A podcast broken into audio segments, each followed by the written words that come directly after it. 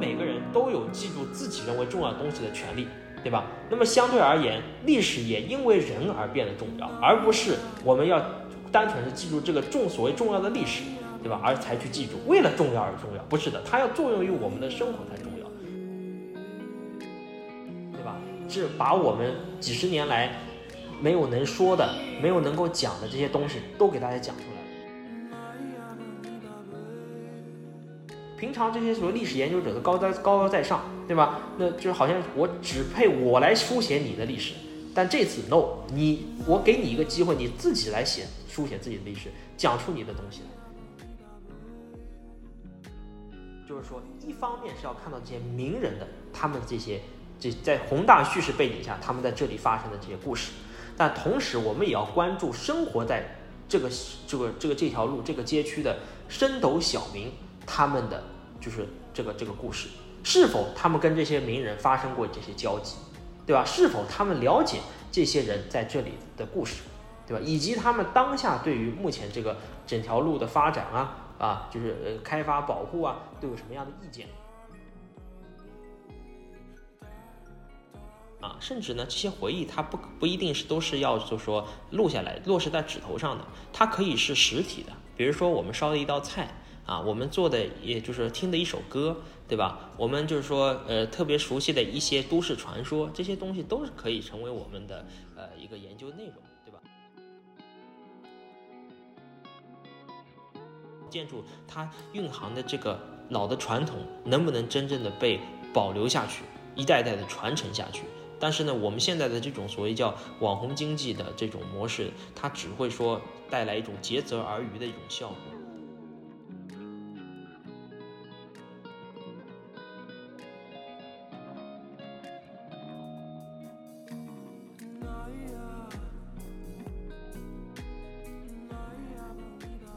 大家好，欢迎收听维理对谈播客的第三季。啊，我们今天想要和大家聊的主题是公共史学。近些年来，随着我们对城市的好奇心和探索欲的不断加深，大家身边涌现了许多关于如何了解、探索我们居住的城市的历史和文化的种种方法。那么，今天我们的播客将会为大家带来一个在国内也许不是很被人了解，但充满了魅力的学科，也就是公共史学。我们的嘉宾也是韦里的一位好朋友，也是韦里的讲师，呃，是威斯康星麦大学麦迪逊分校历史系的袁立豪，他会来和我们聊聊，嗯，就是公共史学到底是什么。立豪不仅仅会以上海这个城市作为一个讨论的例子，更会从他的经历中去探讨公共史学的方法论和实践对今天生活在原子化社会中的我们来说，如何成为一种关心城市、关心身边的方法。啊，那么就是在开始前，我们想问一下立豪，请问你可以进行一个自我介绍吗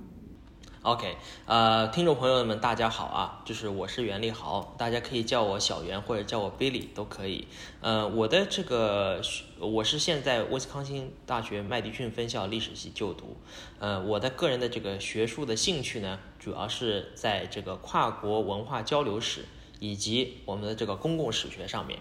那么目前来讲的话呢，我一方面很有幸，呃，刚刚为维里就说办好了一个就是线上的课程啊，叫做就是公共史学导论，呃，上海城市历史的研究与实践。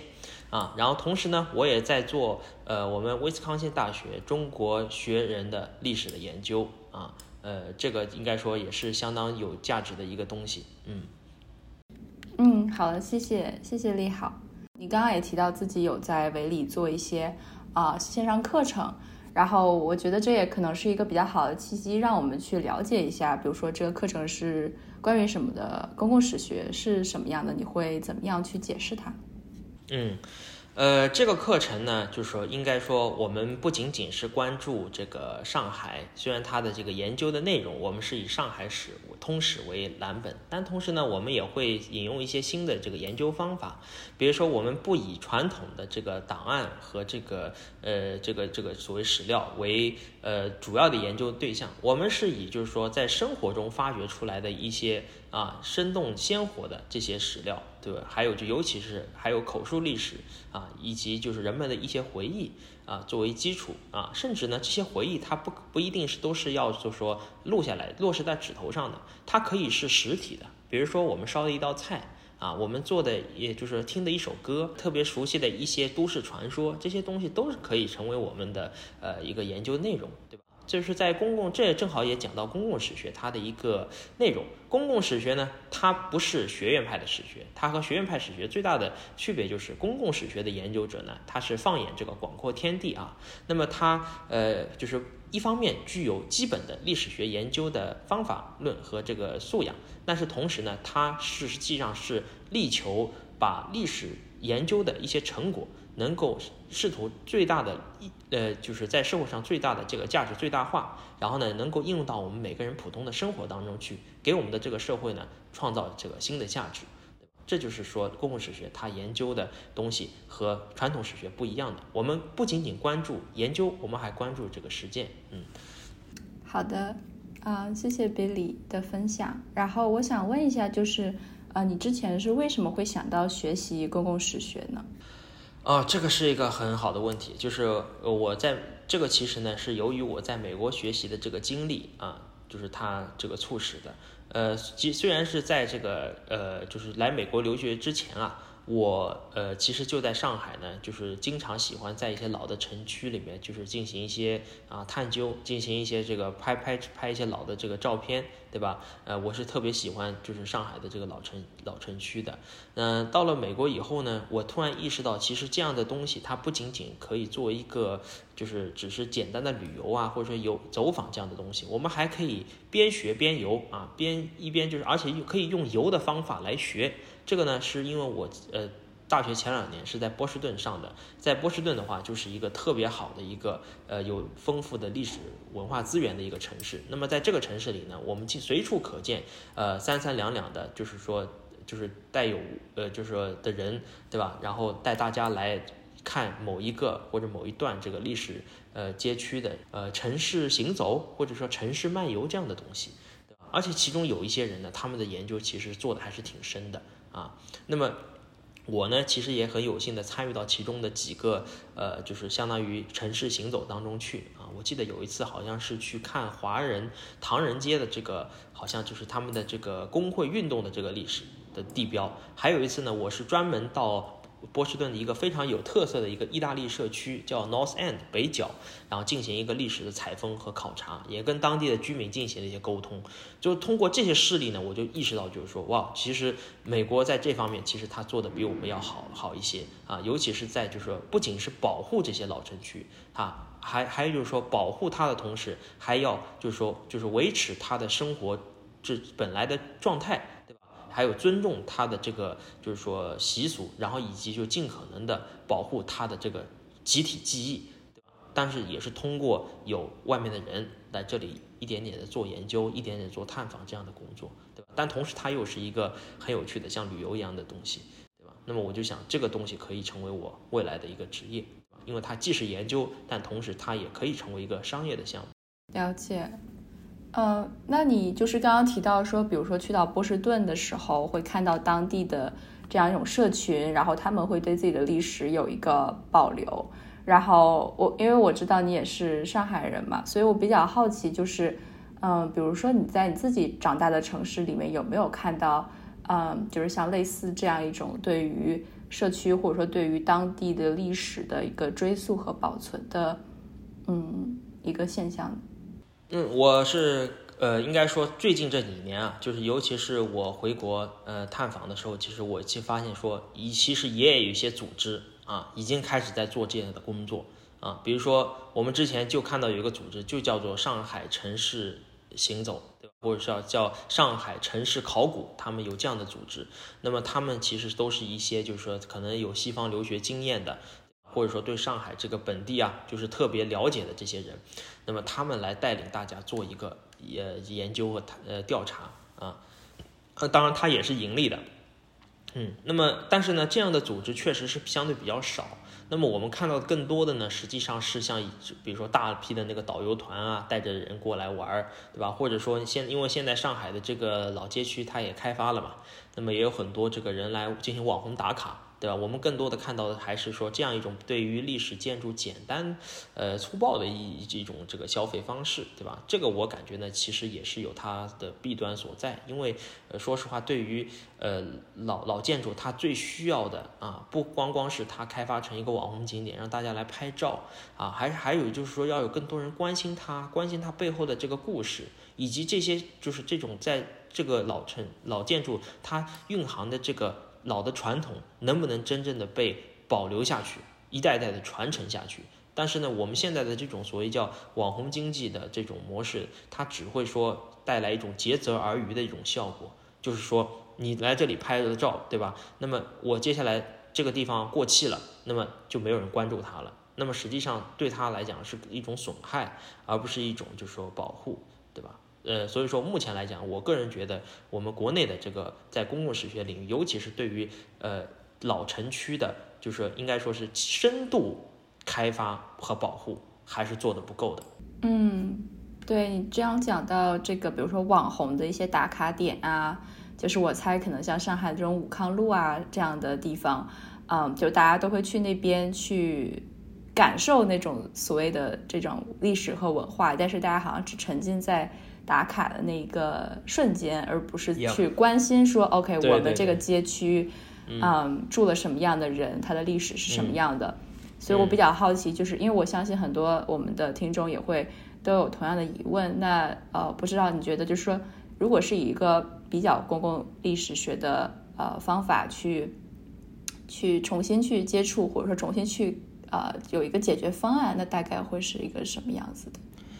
对，目前来讲的话呢，我觉得我们很难拿出一个很就说放之四海皆准的这个解决方案。但是我觉得目前我们可以做的一件事情，就是说要让这个学术的力量，就是尤其是我们搞这个学术的呃这个方面研究的人，能够积极的、快速的能够介入到整个老城区的这个保护、开发以及后续的这个叫什么继承问题上来。对吧？因为目前来讲的话，我们个人认为就是说，学人在这个过程中话语权不多啊。就是一方面可能是一个原因，就是说之前就是因为说实话，中国它还属于一个快速的发展期。那么在对待这些老建筑的问题上，上海虽然说已经走在全国前列，但是它还是保持着啊，还是有那种就是说啊，就是粗放发展的这些一些这个积弊在这里面。对吧？那么比如说他在开发的时候，那么可能开发商和政府他都已经讲好了，对吧？那么学学者呢，只是能在外围做一个什么呢？做一个呼吁，呃，做一个就是说请愿，对吧？说这个建筑不要拆呀，对吧？这个东西就是说不要不要弄掉。但是问题是你参与不到整个决策中来，对吧？这就是最大的问题。就是所以说，即使外部呼吁的再厉害，那么政府内部包括整个就是开发者、商业的这个运行的这些人，他们。觉得他们才是看不到的、听不到的，因为他们根本不属于这个圈子，对吧？那么我们现在要制造一种机制，对吧？就是在开发商他开始开发这个地地段的时候，我们就要让这个学者提前，对吧？先介入进去，然后跟几方各方做一个沟通，最后拿出一个呃，既满足大家各需求的这个方案，对吧？就是我们现在是不不是说要有一个什么解决方案，而是我们先要设立一种机制，让学者学术的声音啊。这种就是理性的声音，能够先进入到这个决策的过程当中去，对吧？这个是我强调的第一点。还有就是说，我们特别需要什么呢？年轻人，尤其是有一定的学术能力，但同时也有比较强的沟通技巧的人，能够就是参与进去，对吧？因为是就是这样，就是一个 liaison 嘛，或者说一个 bridge，一个一个桥梁的这个作用。那么，呃，这样子的话呢，就是说，呃，就可以就是说，使得我们这个。保护能够成为一个现实啊，就我们非常的需要，就是学者对于历史的这种提前的这样的进行一个干预，然后确保说我们的过往的历史能够和现在的生活进行一个融合和一个更好的规划。比较好奇，就是立豪，你能不能介绍一下，嗯，就是比如说中国的公共史学它的一个发展大概是怎么样的，就是大概一个历史脉络。嗯。就是中国呢，实际上它的公共史学的呃历史啊，应该说是非常的久啊。为什么呢？因为实际上在我们传统的研究历史的过程中，其实就有强调说要做什么呢？做田野调查，对吧？我们要做就是要做这个口述历史的研究。这一点的话，我们在过去的几十年里面，应该说有相当多的成果。但是呢，这些成果主要还是在民间。民间做的一些，就是说对于中国呃历史这个的社会民情的一些调查，因为我们过去的历史的话，它是一个宏大叙事，对不对？那么近几十年来，我们改革开放以后的话，就是对于历史的这个教学也好啊，研究的思路也好，其实都有发生了很大的改变，对吧？我们开始注重什么呢？就是按照美国的学术讲法，叫 People's History，人民史、人民社会史，就是这些就是比较微观的。啊，这些东西我们开始做起来了，对吧？但是目前来讲，这些材料虽然很多，但是我们找起来其实并不方便，因为它不是像美国这样的，它是每一个地区的都有一个负责的一个组织来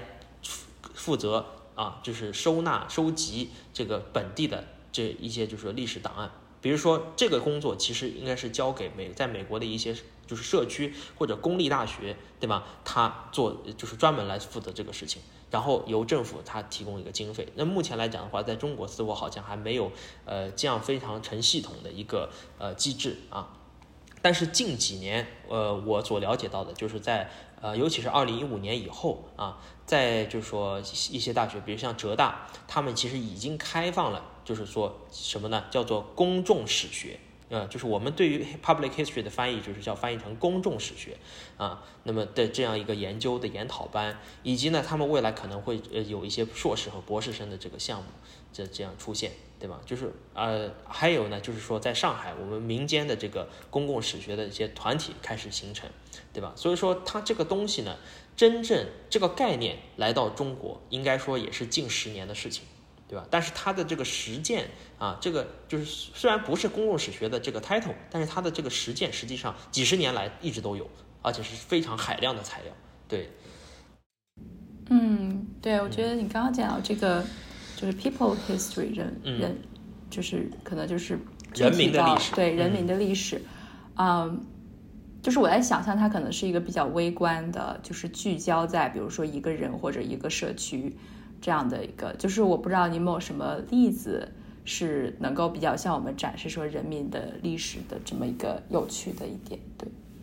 呃，是这样的，就是说人民的历史的话呢，就是它的主要定义就是说，它来关注，尤其是关注一些就是 minority group 啊，少数族族群、少数族裔啊，就是他们都是在平常是在这个正史上面比较难以发出声音的这样一种状态。对吧？然后他们就说这样去做一些他们的故事的收集呀，就比如说他们生存状态，甚至是微观到他们日常的生活的部分。那么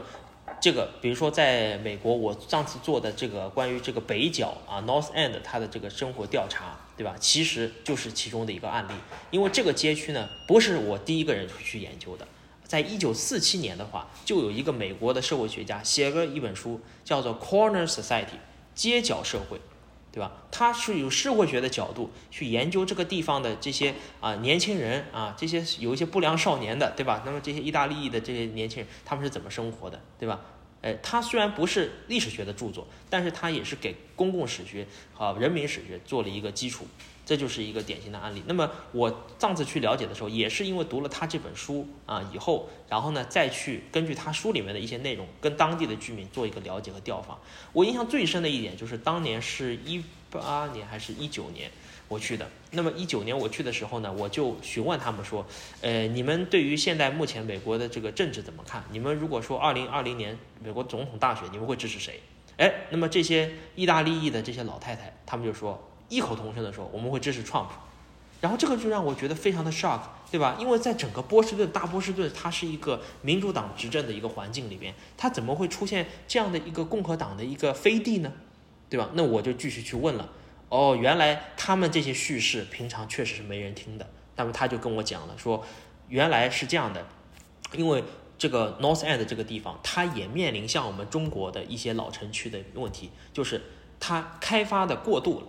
对吧？像西塘、乌镇这样的地方，对吧？大量的这个商业的东西进来，对吧？外来的这个商业冲击本地的商业，外来的生活方式，外来的人都把这个地方的房租怎么样给拉高了，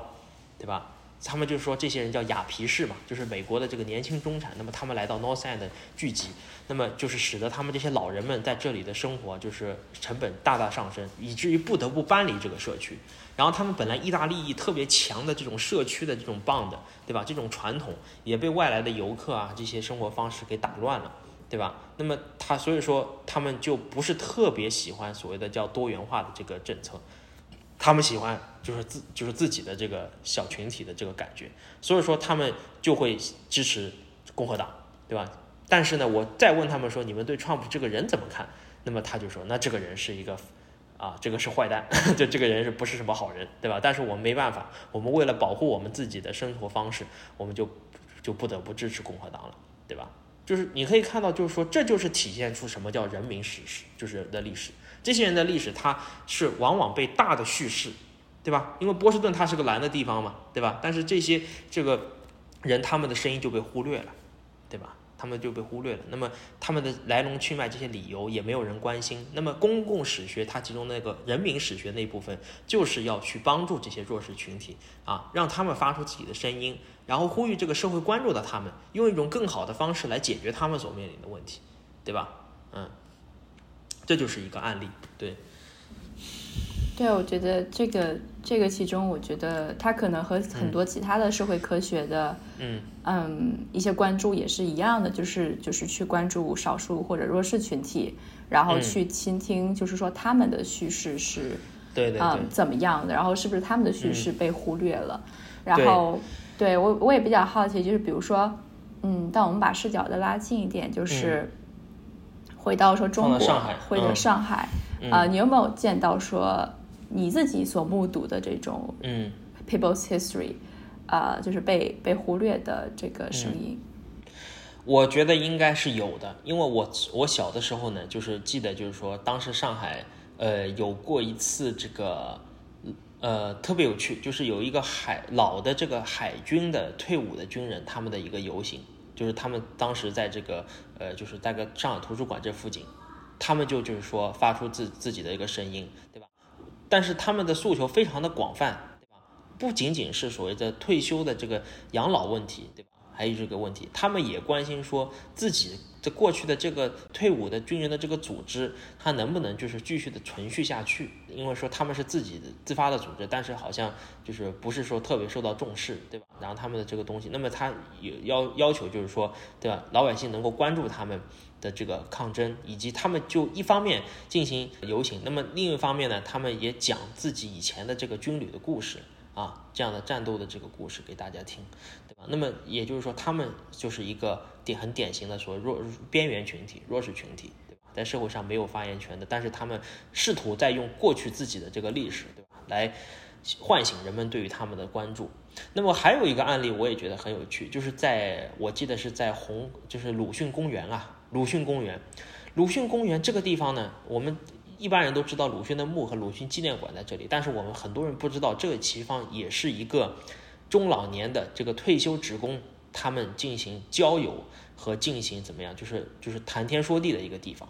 对吧？就是他们有我当时我记得特别印象深刻，在疫情之前，有几百个老年人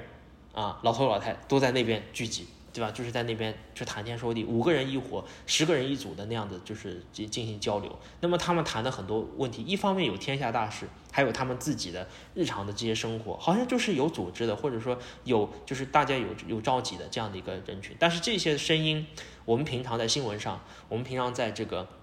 就是公共媒体上面，我们是看不见的，对吧？除了只有公共史学的研究者。啊，或者人民史学的这个关注者，他去跟他们聊，从这些老人身上去挖掘到过去上海的一些历史，对吧？以及他们目前在当下所面临的这些问题，而且他也是在就是说一个一个有历史寓意的这个一个地方就要进行的。那么这个就是我发现的就是两个比较典型的一个案例，就是关于上海。其实上海真的是一个太。就是多元太复杂的一个社会，我们有两千八百万的这个人口，对吧？而且老年人口占了有五六百万在这里面，那么这样子这个历史资源是相当丰富的，我个人觉得，嗯嗯，所以我我也比较好奇，就是像比如说你去和这些老的职工或者退休职工聊天的时候，呃，就对于他们的这种版本的历史，就是有没有什么新的发现，或者是你有听到一些你可能之前没有听到的内容？呃呃，是啊，就是有一个我印象特别深刻的，就是在鲁迅公园还有一个呃老人，他是一个港退休的一个港口局的一个职工，他每天呢就是呃就是在那边拉手风琴，而且他特别就是呃热钟情于在一个呃匈牙利的一个诗人的一个雕像前面，就裴多菲他的诗人前面，就裴多菲就是写那个啊若为自由故，二者皆可抛的那个诗人嘛。然后他一边拉着这个手风琴，一边就是在凝视着这个雕像。那我上去以后就立就去跟他谈了，我说为什么呃要选择在这个地方拉手风琴呢？对吧？然后他哦他就开始讲了。对吧？他讲他经历过五十年代青年的时候，五十年代的时候，那时候就是说东欧的这些文学，大量的这些呃音乐文学都是进进到中国，包括这个裴多菲的这个这些诗，那么来到中国，那么他就给我们呈现了一个五十年代的，对吧？就东欧的这个文化热，对不对？那么他拉的这些琴里面也有当很多都是当时的这些音乐，但现在小年轻可能都不知道了，对吧？但是很多人，但是历史就在摆在你面前。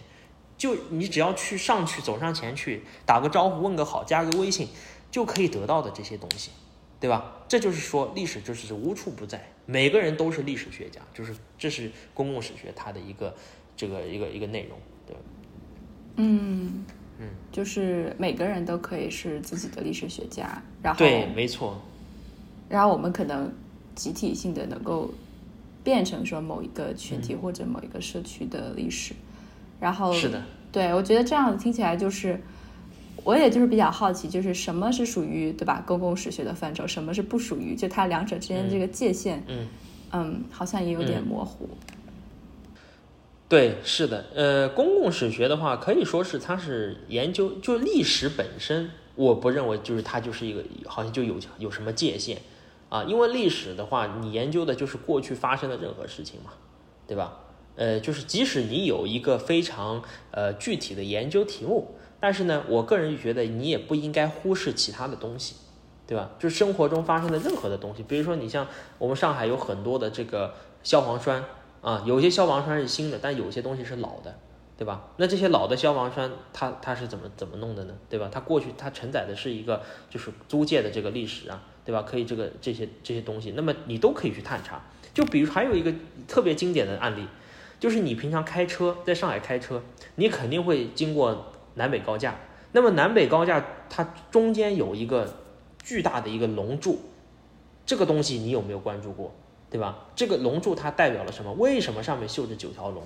对吧？你有没有从其他的这些就公共交通的参与者当中，比如说出租车司机、呃公交司机，对吧？以及那些就是开摩的的那些人，他们那边了解过这个柱子的历史？那么，据我了解到，这根柱子的故事的版本就有不下十几种，包括我这次上公共史学的课程，我问上海籍的同学们，他们每一个人讲出来的版本都不一样。因为这个柱子大概就是说，他当时九五年呃九十年代初修这个南北高架的时候，对吧？他那个地基打就是地桩子打不下去，什么也打不下去，但这个地方就一定要打这个就是这个桩子，对吧？那么怎么办呢？就来找了一些偏方，对吧？有一些人他们就去找了一些这个风水大师，他们说这个地方可能有龙脉，啊，就龙脉，那怎么办呢？那就要去找那个呃，就是这个师傅来这个看了，那么就找到好像是玉佛寺还是哪一个寺，好，我听了就有好几种版本，玉佛寺、静安寺、龙华寺都有，对吧？这样一个师傅他来这里看，那么他看说这个龙脉呢。我可以破，但是我破了以后，我我我这个人可能就会死掉，因为我道破了天机了。那么后来政府安置他，给了很多钱，得得得，对吧？然后最后他原就是就是来这里做法，然后解了，最后说要在这上面啊铺九条金龙，对吧？盘龙，让这样子才能就是让这个龙飞升天，对吧？这样子就可以破他这个东西。那么 这就是这个柱子的由来。但是我们很清楚。这个东西是一个什么？这是个都市传说，这是一个啊，就是 非常就是有是有一些荒荒唐色彩的这个传说。但是我们明知道它是假的，为什么还会继续这样流传下来，而且还流传出那么不同的版本？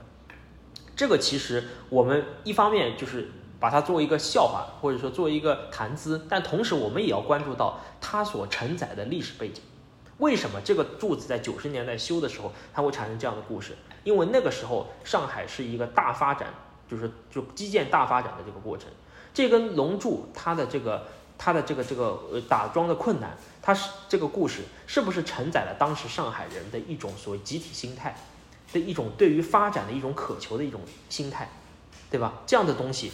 以至于它产生了各种各样的传说，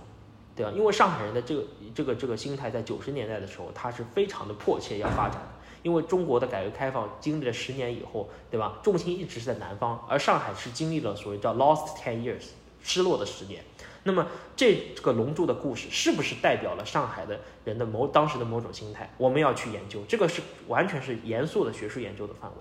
对吧？那么我们就讲到说，公共史学它不仅要研究历史的考进行历史的考据，它还要研究历史叙事形成的过程，就是我们所说的 historic historiography，对吧？历史编撰学的这个过程，我们也要去研究。所以说，我们可以说，公共史学它确实是可以没有带边界的。对吧？它既是历史研究本身，又是研究历史叙事形成的过程。对，嗯，嗯，就是这个也很有意思，因为就是可能就是我们平时都不会有人，就是对于对于我这种外地人来说，我不会去注意说啊，这个高架桥，呃，有一个什么九条龙，我可能就觉得是说啊，大家大家都喜欢这种富裕的象征、蓬勃的象征。嗯嗯，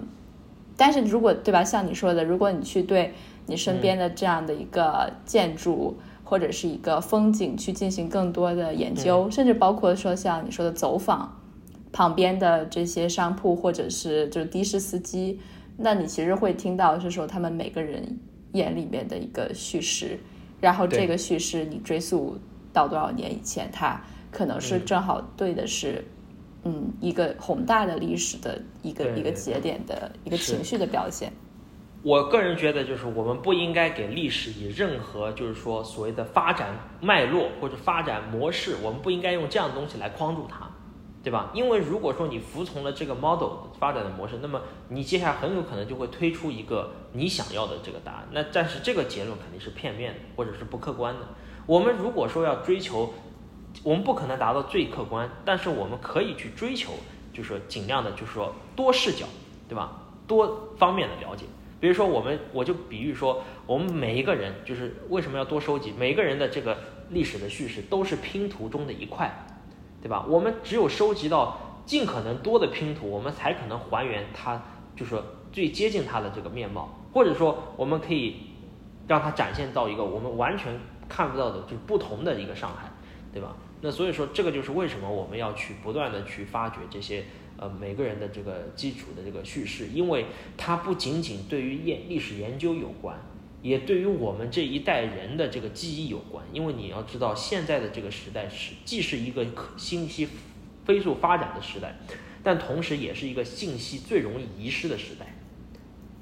比如说，你说举举个例子，两个呃年轻人谈恋爱，对吧？恋爱一结束一分手，然后女方说或者男方说，你把我的朋友圈删了吧，对吧？那好，删了以后，你过去的所有的记忆全消失了，这是一个非常极端的案例，对不对？但是这也恰恰体现在我们目前现在的这个人的这个困局中，我们越知道越来越多的信息，但是我们越越容易丧失很多的信息，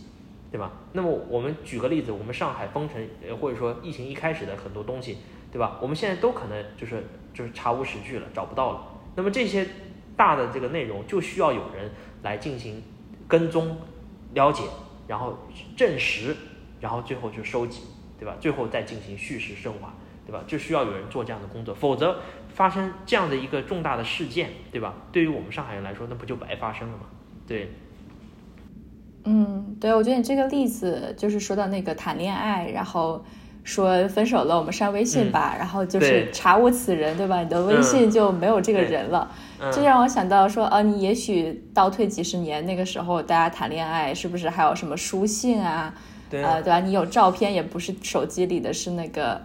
呃，打就是打洗出来的照片，其实是更多这种实体的可以追溯的回忆。那往往反而现在我们把大量的信息都放在，比如手机里或者社交平台上，嗯，它反而才会会导致另外一种意义上保存的这种脆弱性。嗯，对，我觉得这个这个就是关于我们如何去找到这些历史的遗留的碎片，我觉得也是一个很有趣的点。当然，一其中一个是去像你说的去问活生生的人，对吧？去问的士司机，去问摩的司机。嗯，那其实讲到这里，我我也比较好奇，就是如果从这样的呃一个公共史学的角度去看，呃，就是如果当我们谈到上海的时候，嗯，如果去追溯它的历史，我们比较可能会比较好奇，说上海它。它比如说，它为什么只叫上海？然后它它的一个一个历史，对于我们现在可能像是零零后或者九零后，呃，可能已经完全变成了一种是说蓬勃的国际化大都市，一个年轻的潮流的象征。嗯，对我比较好奇，你能不能给我带来给我们带来更多的这样一种视角？嗯。好呀，这个其实是个非常好的问题，就是你问到了一个上海学的最基基础的一个问题，就是什么是上海？上海为什么叫上海，对吧？以及上海这个名字，就是它在世界范围内的这个演变和发展哈。那么我们先讲中文的范围的上海，就是说上海是上海。那么其实你有没有考虑过，其实还有个下海？有上海是不是就有下海？哎，还真有下海。为什么呢？因为我们今天到北外滩去，我们会看到一个庙，叫做下海庙。这个地方就跟上海的这个名字来源有关。因为原来这个下海庙这里啊，它原来有一条河浜，就叫做下海浦，浦就是黄浦江的那个浦，它的下海浦。那么它相对的来讲的话呢，就有一个上海浦。那么原来上海浦和下海浦都是我们。就是今天苏州河，但是古代叫吴淞江，它这一条江的支流。那么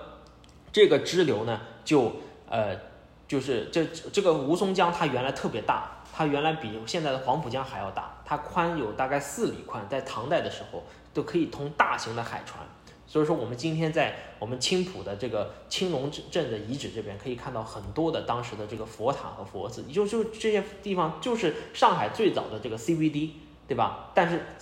就是核心商务区，但是当时是在青浦，因为当时的吴淞江是主流，那么下海浦和上海浦都是支流。但是随着这个吴淞江到宋朝、明朝它的淤塞以后呢，那么随呃就包括后来的。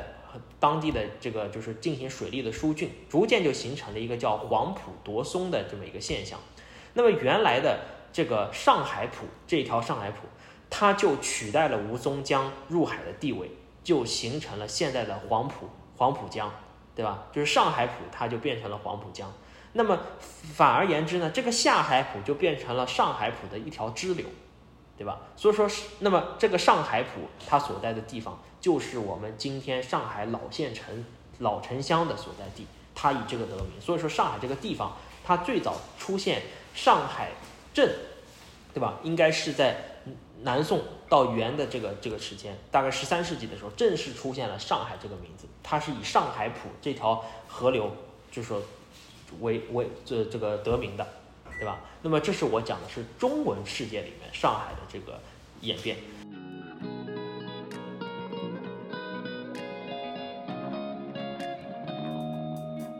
那么我们再提一下这个英文里面“伤害”这个词它是怎么来的，对吧？这个更有意思了，因为这个词它就是包括就是说我们今天讲的那个上海最著名的景点就是外滩。对吧？这些词它都是经历了，就是就是不仅仅是英文，它从还是从其他语言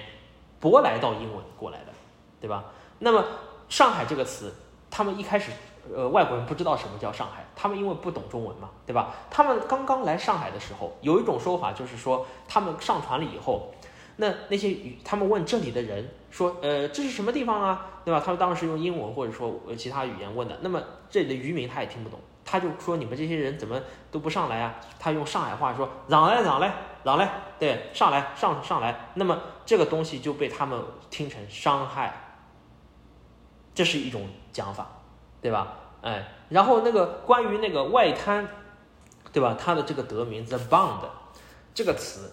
我们今天都很熟悉，它是个英文的专有名词，专门指的是上外滩，对吧？但是在过去，它曾经是一个就是乌尔都语的词，啊，是一个来自印度的一个舶来词，它的原来的意思叫做东方的水岸，这个 bond 这个词叫东方的水岸，对吧？那么这个印印度人也其实也不是创造这个词的最上的人，而是由从小亚细亚半岛伊朗那边来的移民叫帕西人，他们传到印度来，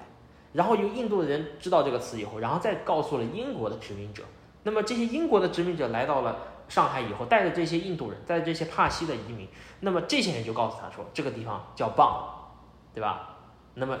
就东方的水岸这个词就是这么出来的。最有意思的是，这些最早的帕西人，他们在上海还有留有他们的遗迹，就是在今天的福州路啊，有一个就是叫做拜火庙的一个地方，就是帕西，就是他的这个人的这个他们聚集的这个拜火教的这个庙的遗址，现在还在那里。那么这些人，我们没有人知道，就是这些人是创造了上海的这个就是外滩这个名词的最早的这个创造者，对吧？然后同时，伤害这个词，它还有一个也不太好的意思，就是人口拐卖的意思，啊，就是我们因为在英文的专有名词里面还有一个词叫伤害 tunnel，就是专门指的就是人口拐卖用的那个秘密通道，对吧？因为当时从这些英美的这个殖民者，他们从上海就是说，就经常是要把这些劳工强制弄到这个西方去做苦力。对不对？那么这个就是因为这个这些事情往往在上海这个地方发生，所以说上海这个词就变成了人口拐卖的一个代名词，啊，所以说你看这个词，它从中文的含义、英文的含义，它都有很多的就是可以解释的地方，对吧？但是这个就可以研究出很大的一一一个一个一个研究 topic，对，嗯。嗯，对，我觉得这个很有意思，我从来没有想过还有下海，对，下下海好像，下海嗯，就不是一。一个地名了，现在。对我觉得，然后我在听的时候，我可能也更好奇，就是说，嗯，比如说像山海的名字，它是中文、外文和其他语言的一个影响的情况，嗯，但这可能就涉及到一个公共史学的，我猜是方法论或者研究方法，就是比如说像你在去研究这些名字的来源的时候，你是大概用什么样的方法，或者是进行怎么样的一个就是搜集资料呢？嗯。呃，这个当然也很，呃，这个确实，因为它这个资料也是很复杂的了，而且它的准确性我们也不能保证。那么首先这个呢，我们也是上网，呃，看了很多东西了，对吧？但是这些东西呢，有的时候也不准，对吧？他的说法，他只是提供不同的思路。那么接下来的话，我们要怎么办呢？接下来我们就应该要去上海，就是和就是上海有关的这个啊报纸。老的报纸的这些档案里面去看，那么我们既然说什么上海的这个词的来源，那我们先看看说，哎，在公共领域最早使用这个词是是是是谁，对吧？伤害这个词，以及我们刚才讲的上海作为人口拐卖这个词，它最早使用的这个人是谁？他的就是呃是什么时候开始的，对吧？是不是查有此据，对吧？那么，如果在我们的媒体，就是纸媒上面能够看这个历史上能看到说，哦，确实有这样一个意思，对吧？或者确实它的历史能够追溯到这个帕西人啊，就是外滩的那个呃名字，它可以追溯到帕西人、印度人的这个东西，那么我们就可以确定说它大概是这么一回事，对吧？起码这种说法是成立的。那么同时呢，我们也要特别关注，呃，就是尤其是这个海外啊，尤其是涉及到外国，那么他们。对于这个呃考据，可能比我们先要就是做的在我们前面。为什么我会了解到就是我在 “bond” 这个词它来源呢？其实我就是去牛津大学的他们的这个历史博物馆去看到了一幅1850年的上海的这个油画。那么在他们的这个讲解和介绍当中呢，就是其实他们就考据出来这个词它是一个来自于有乌尔都语的这个词源的东西，对吧？那么。这个的话，我就说要特别注意这些就是细节哈，对吧？也也许是人家已经考证过了，对吧？然后还有一个就是说公共领域的这个就是说呃这个记录。那么同时呢，我们也不要忘记就是说要去做口述历史的研究。那么比如说上海这个词，对吧？它它的这个来历，对吧？那么以及我们就要到老城乡里面去问，对吧？是不是还有了解过这个呃这个这个上海浦和下海浦这个关系的人啊，对吧？以及我们要到，即使我既然我们现在有这个下海庙，那我们就应该到下海庙里面去跟那些。呃，这个里面的这些僧侣，他们就是来谈，就是说，哎，这个呃庙的历史你们有了解吗？对吧？哎，那我们就要去做这样的工作，对吧？就是都是相辅相成的，对吧？互相互为印证，对吧？但是呃，就是说不要忽视任何一种材料的重要性。嗯，这听起来很像一个就是什么寻宝地图。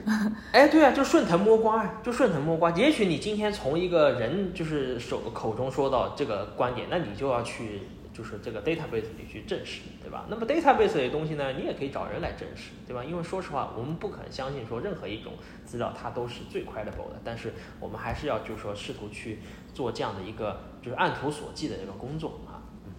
嗯嗯嗯，对，我觉得这个这个研究的方方法也挺有意思，就是嗯。嗯，比如说不仅要结合活的资料，呃，说错了，不仅结合这种比较死的这种案头的资料，也要去，比如说，哎，我们去下海庙看一看。嗯，对。啊，我们去找人问一问，啊，对，然后我在想的就是说，如果是对于一个，比如说像是没有完全就是说很接受过公共史学的训练，或者说，嗯，他的研究的一个目标可能还是比较小的一个一个一个，假设有这么一个人的话，就他可能想的不是说我要去研究上海这个名字或者上海的历史，他可能想的是说，哎，我要去研究，比如说。我住的这一条街，或者说我住的这一个社区，啊，我想要去了解它的历史。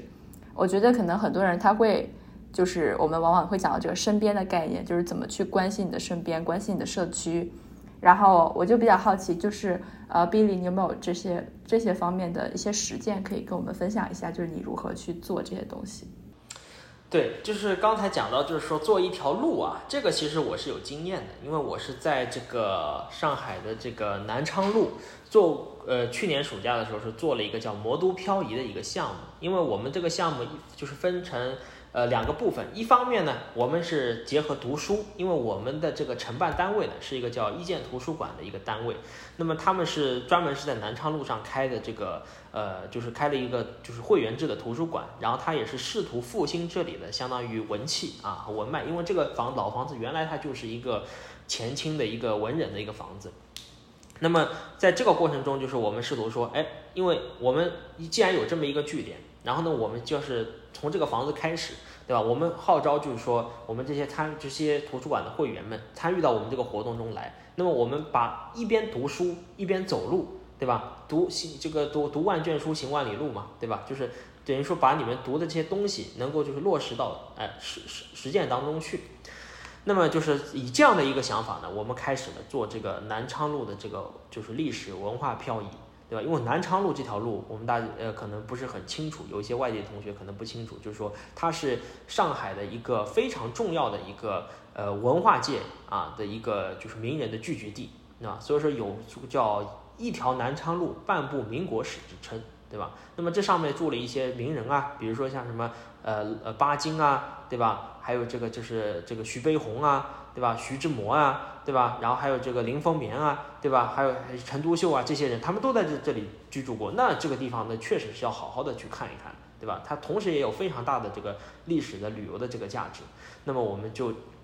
去走，但是同时的话呢，我们其实也面临一个课题，就是说，一方面是要看到这些名人的他们的这些这在宏大叙事背景下他们在这里发生的这些故事，但同时我们也要关注生活在。这个这个这个这条路这个街区的深斗小民，他们的就是这个这个故事，是否他们跟这些名人发生过这些交集，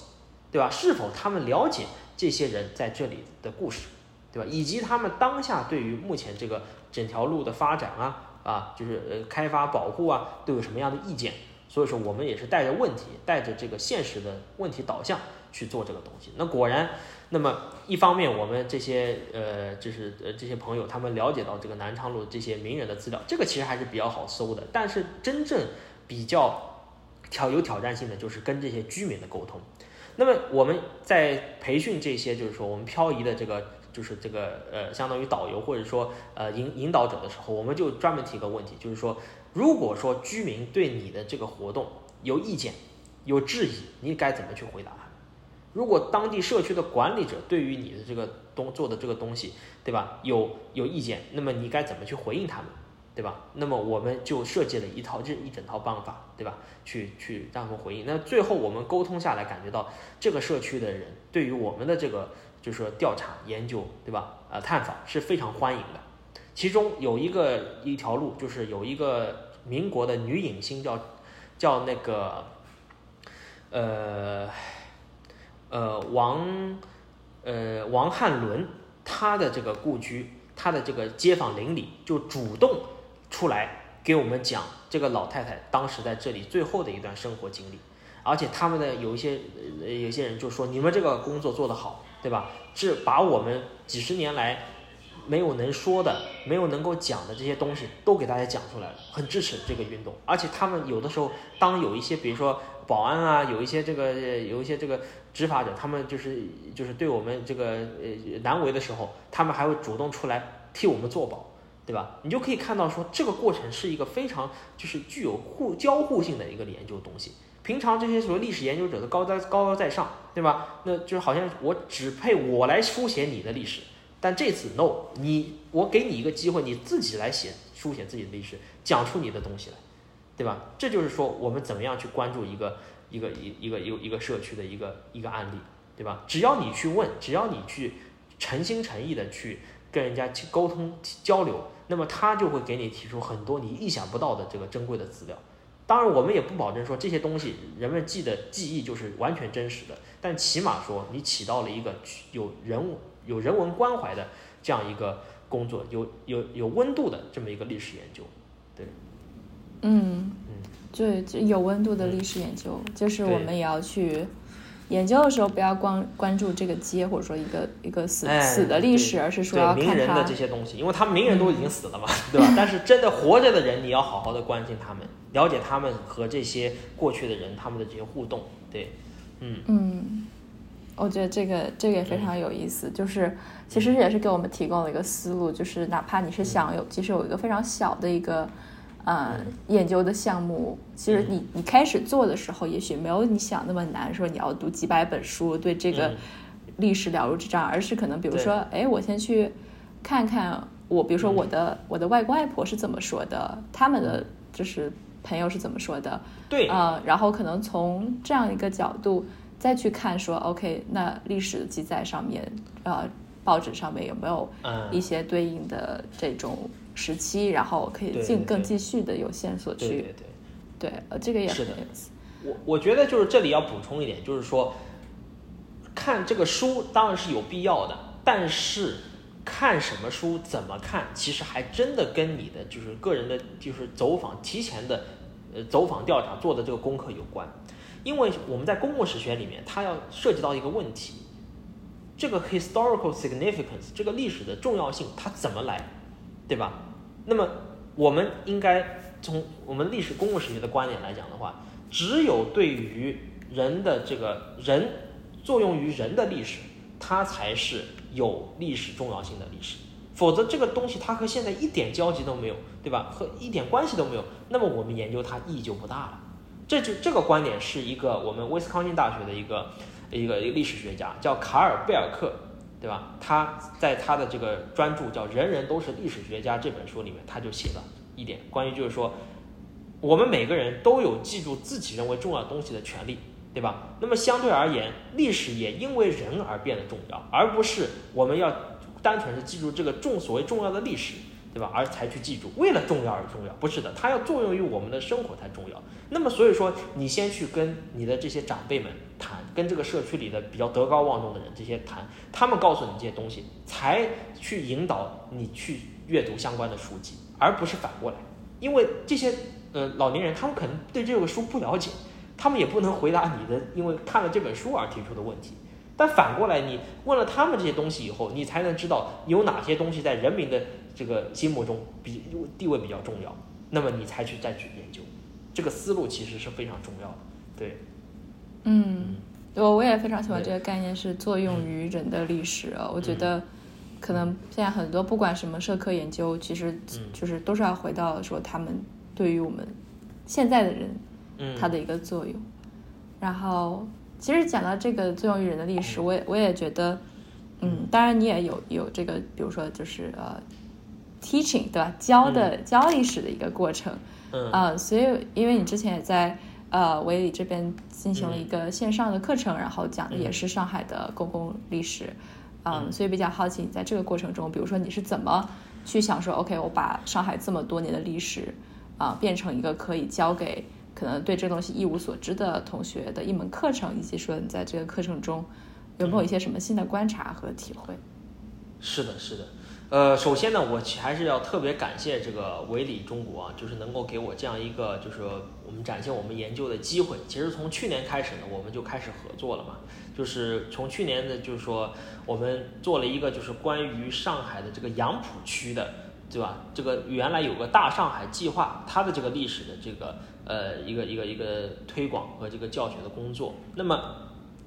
呃，我们我当时来讲的话，其实还是有些呃有些紧张，因为我我也不知道，就是说这因为这个东西是蛮严肃的一个研究的课题，它涉及到就是城市规划史，涉及到艺建筑史啊艺术史，它这个还有当时整个中国的这个政治的历史很多的内容，那么它其实展现给大家其实是非常困难，怎么样能够把它以这个立体的一个面貌去展现给同学们，而不是说只是去照本宣科。那么我觉得还是我们公共史学的老法宝，就是要去怎么说呢？去实地调查，实际的去找什么是重要的东西，对吧？因为实际上我们去到了这个杨浦区的一个原来大上海计划的遗迹，就是这个杨浦图书馆，原来叫做就是就是国立上海图书馆，旧的上海图书馆，现在改成杨浦图书馆。那么进入到这个杨浦图书馆以后呢，它就是我就是其实里面就有一个上海城建历史资料库。哎，已经有人家有现成的东西了，对吧？它呈现出了很多的照片，很多的这个东西，对吧？然后我们一方面做记录，同时我们还要观察这个建筑它的本身，因为这个建筑它是，呃，它这个风格叫做中国固有模式，中国固有形态，就是它有点像新，就是西方的这个新古典主义，就是把中国传统的古建的这些宫殿的古建东西，结合现代的，就是说呃建筑的这个模式，呃中中西合璧结合在一起。那么我们就拍了大量的这个照片，对吧？然后展现它怎么样去融合的这个过程。那么我想，比我单纯的去讲这个所谓中国固有模式要要好得多，对吧？因为我们展现给大家的是活生生的案例，对不对？那么同时我们还要关注一些细节问题，我们不能总是拘泥在宏大叙事上面，我们也要关注说，哎，那么当时这个大上海计划它建起来是建起来了，那么它怎么去筹这笔钱呢？好，那我们就要去查这个档案，我们要去查，就是当时这些呃这个计划的这个实施者啊，计划者他们是怎么样去呃通过啊，就是通过这个买卖土地，通过这个华界和租界的这个地价的差啊，然后用低价收购华界的土地，然后呢再把这个地方盖好以后，再高价的出售给那些商铺，对吧？用这样子的一种我们现在讲的这个房地产的杠杠杆来进行这样一种。呃，以融资啊这样的一种经营，那么这些细节的话，我们也是我们之前闻所未闻的。所以说我教给同学的东西呢，主要是除了你能够在维基百科、在百度百科上看到的东西以外的一些东西，对吧？那么我我即使不是讲的好像特别全面啊，因为时间也很有限，那么同学们的这种反应啊和他的这个感觉到的这个新鲜程度，也是觉得特别特特别有趣。然后我觉得文理的同学们就是上我这门课呢，应该也是，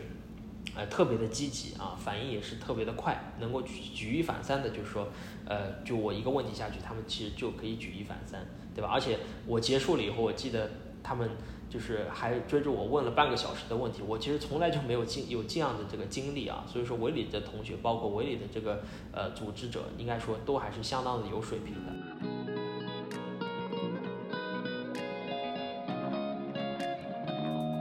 对，那么这个课程呢，也激励我去做一门更大的一个项目，就是一做我们这一个暑假的，就是公共史学导论的这门课。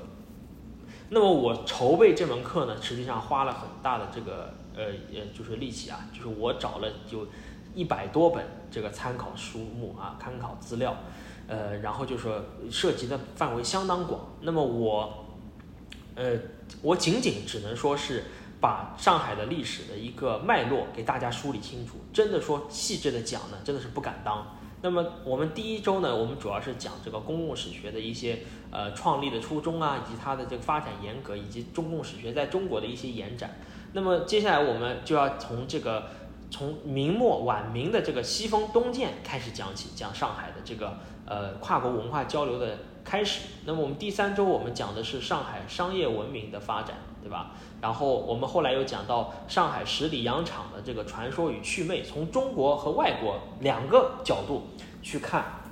这个具有传奇色彩的城市。那么我们接下来呢，第五周我们比较轻松，我们讲了一个讲了一些所谓的叫 petty culture 小文化，对吧？这个所谓的小文化就是说它组成上海这个海派文化其中的一些分支，它们互相彼此融合，但是互相又彼此独立。对吧？比如说我们讲了这个呃呃帮会文化，对吧？还有苏北文化、海派西餐的文化、上海本帮菜的文化，对吧？还有上海洋泾浜英语它以及上海方言的这个形成的东西，对吧？那接下来我们又回归到这个主叙事，从这个呃上海发生的一些社会革命啊，然后再讲到就是说呃改建国以后的上海呀，然后最后我们讲的改革开放以后的上海和上海目前面临的所谓重构多元化大都市的努力。以及当下面临这个挑战，对吧？我们最后还是回归到说当下的这个东西。呃，在设计这门课程的过程中呢，我觉得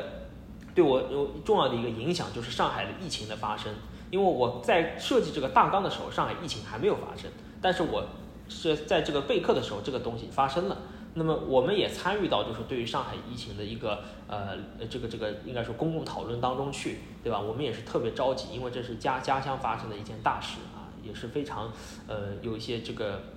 很受了很多的苦。那么我们也特别注重说，让同学们思考怎么样把当下我们经历的这个上海疫情的东西和我们上海过去的历史进行一个结合，对吧？你是兴许能够从过去找到解决目前现在问题的这个思路，对吧？其实我们公共史学就是这样，就是我们不管说好像不要借古讽今啊，我们我们不没有这种规矩，我们一切东西就是说为现实服务。对吧？一切的东西，我们就是要有，就是问题意识导向，对吧？就是我们把很多疫情的这个东西也放进来，然后让大家最后做一个项目，就是说，嗯，思考说，你现在我们来设计整个疫情的历史的一个框，这个这个研究的框架，怎么样能够让后人没有误解的来理解现在这个疫情发生的东西？怎么样？我们怎么样为后来的历史研究者提供？搭桥铺路，提供一个看待我们现在这个发生的时代的一个一个一个一个窗口，对。所以说，这个大概是我们整个上课程的一个内容和我们设计的思路啊，嗯，嗯，嗯，嗯，我觉得就是可能像你说的，就是比如说结合我们的过去和现在历史，因为我们是。像你说的，像要为现实服务嘛，然后我觉得这里可能也就是回，也就是点回了我们的这个主要的问题，就是说我们如何以公共史学作为一种关心城市的方法，嗯，就是可能这个就是给到更多就是说不是很了解公共史学，或者说没有太熟悉这样的一种方法的呃人们，呃，就是你有一些什么样的建议，或者有一些什么样的分享是想要告诉他们的。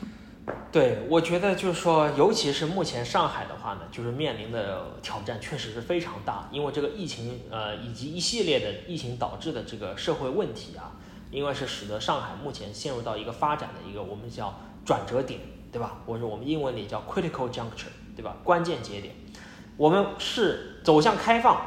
还是回到过去的封闭时代，对吧？我们是就是说继续的，就是说。呃，保持经济的发展，还是说我们整个城市的就是说，呃，经济活力一蹶不振，对吧？还有就是我们生活方式是不是会因为这个疫情受到永远的改变，对吧？这是我们都要所有没有就无论是文史研究者，还是任何一个具有所谓的就是本土情怀的上海人啊，应该关心的问题，以及全中国的人都应该关心这个问题，对吧？因为上海确实，我们就不要说它有什么优越感。我们就客观的来说，它就是一个中外交流的一个一个一个说一个桥头堡，对吧？然后也是我们海纳百川，就是各方的这个中国各地的人来到就上海一起来为了这个，因为在这个经济的发展的机遇下面，共同来奋斗努力，对吧？然后最后形最好的一个形成社会共识的一个，对吧？一个平台，就是这个地方千万不能说失守，千万不能就是说消让它沉寂下去，或者归于平庸，对吧？那么目前来讲的话，我觉得我们上海面临的这个这样这个问题，就是首先就是我们生活方式会不会因此而。怎么样改变？因为我们这个疫情期间啊，是经历了大量的一个封城，我们原来上海人追求的这个优质的生活，对吧？也被就是打断了，对吧？那么接下来我们要怎么样去做这件事情，对吧？就怎么样去让告诉大家说，我们有自己追求这个就是优质生活的这个呃义务和权利，这就是我是我们的天性，对吧？嗯，那么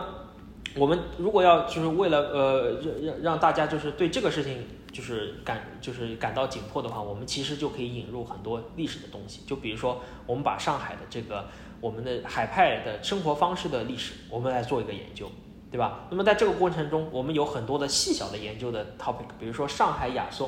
上海爷书，就是上海的这个呃这就有很有这个品味的这个呃老克拉文化，对吧？小开文化这些东西，我们都应该给大家普及，就是说。过去的人们怎么样在一个困难的环境下，在极端有限的生活条件下，创造出最极致的，就是生活享受，对吧？就上海的文化，它不仅不是说是一贯都是奢华的、奢靡的、糜烂的，而是说我们也一方面有勤俭持家的一面，但同时也有生活品质的追求的一面。我们要把这个东西，尤其讲给我们的新上海人听，我们年轻的上海人听，对吧？那么。让大家保持一种所谓的上海的 temperament，上海的风度和品味，对吧？那么，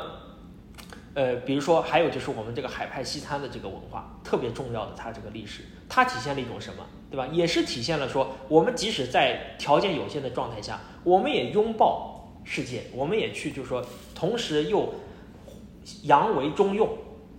啊，西餐中吃，对不对？我们如何那些老太太如何在困难时期在就是三年自然灾害的时候，仍然拿着我们仅剩的这些饼干来给大家做这个炸猪排吃，对吧？因为这个上海的这个炸猪排在公共就是就是就是家庭记忆里面的这个地位，对吧？我们也需要让大家重新 get alert，对吧？这这些东西就是这特别细小的一些一些东西，但是我们把这个东西写出来，我们会给人产生一种东西，说哦，原来我们这个生活方式一直都在。过去我们经历过更困难的时期，但是我们也同样挺过来了，对吧？这个就是要告诉大家，不要，尤其是新上海人来到上海发展的这些啊外地的朋友们，就不要对上海这个城市，就是说丧失信心。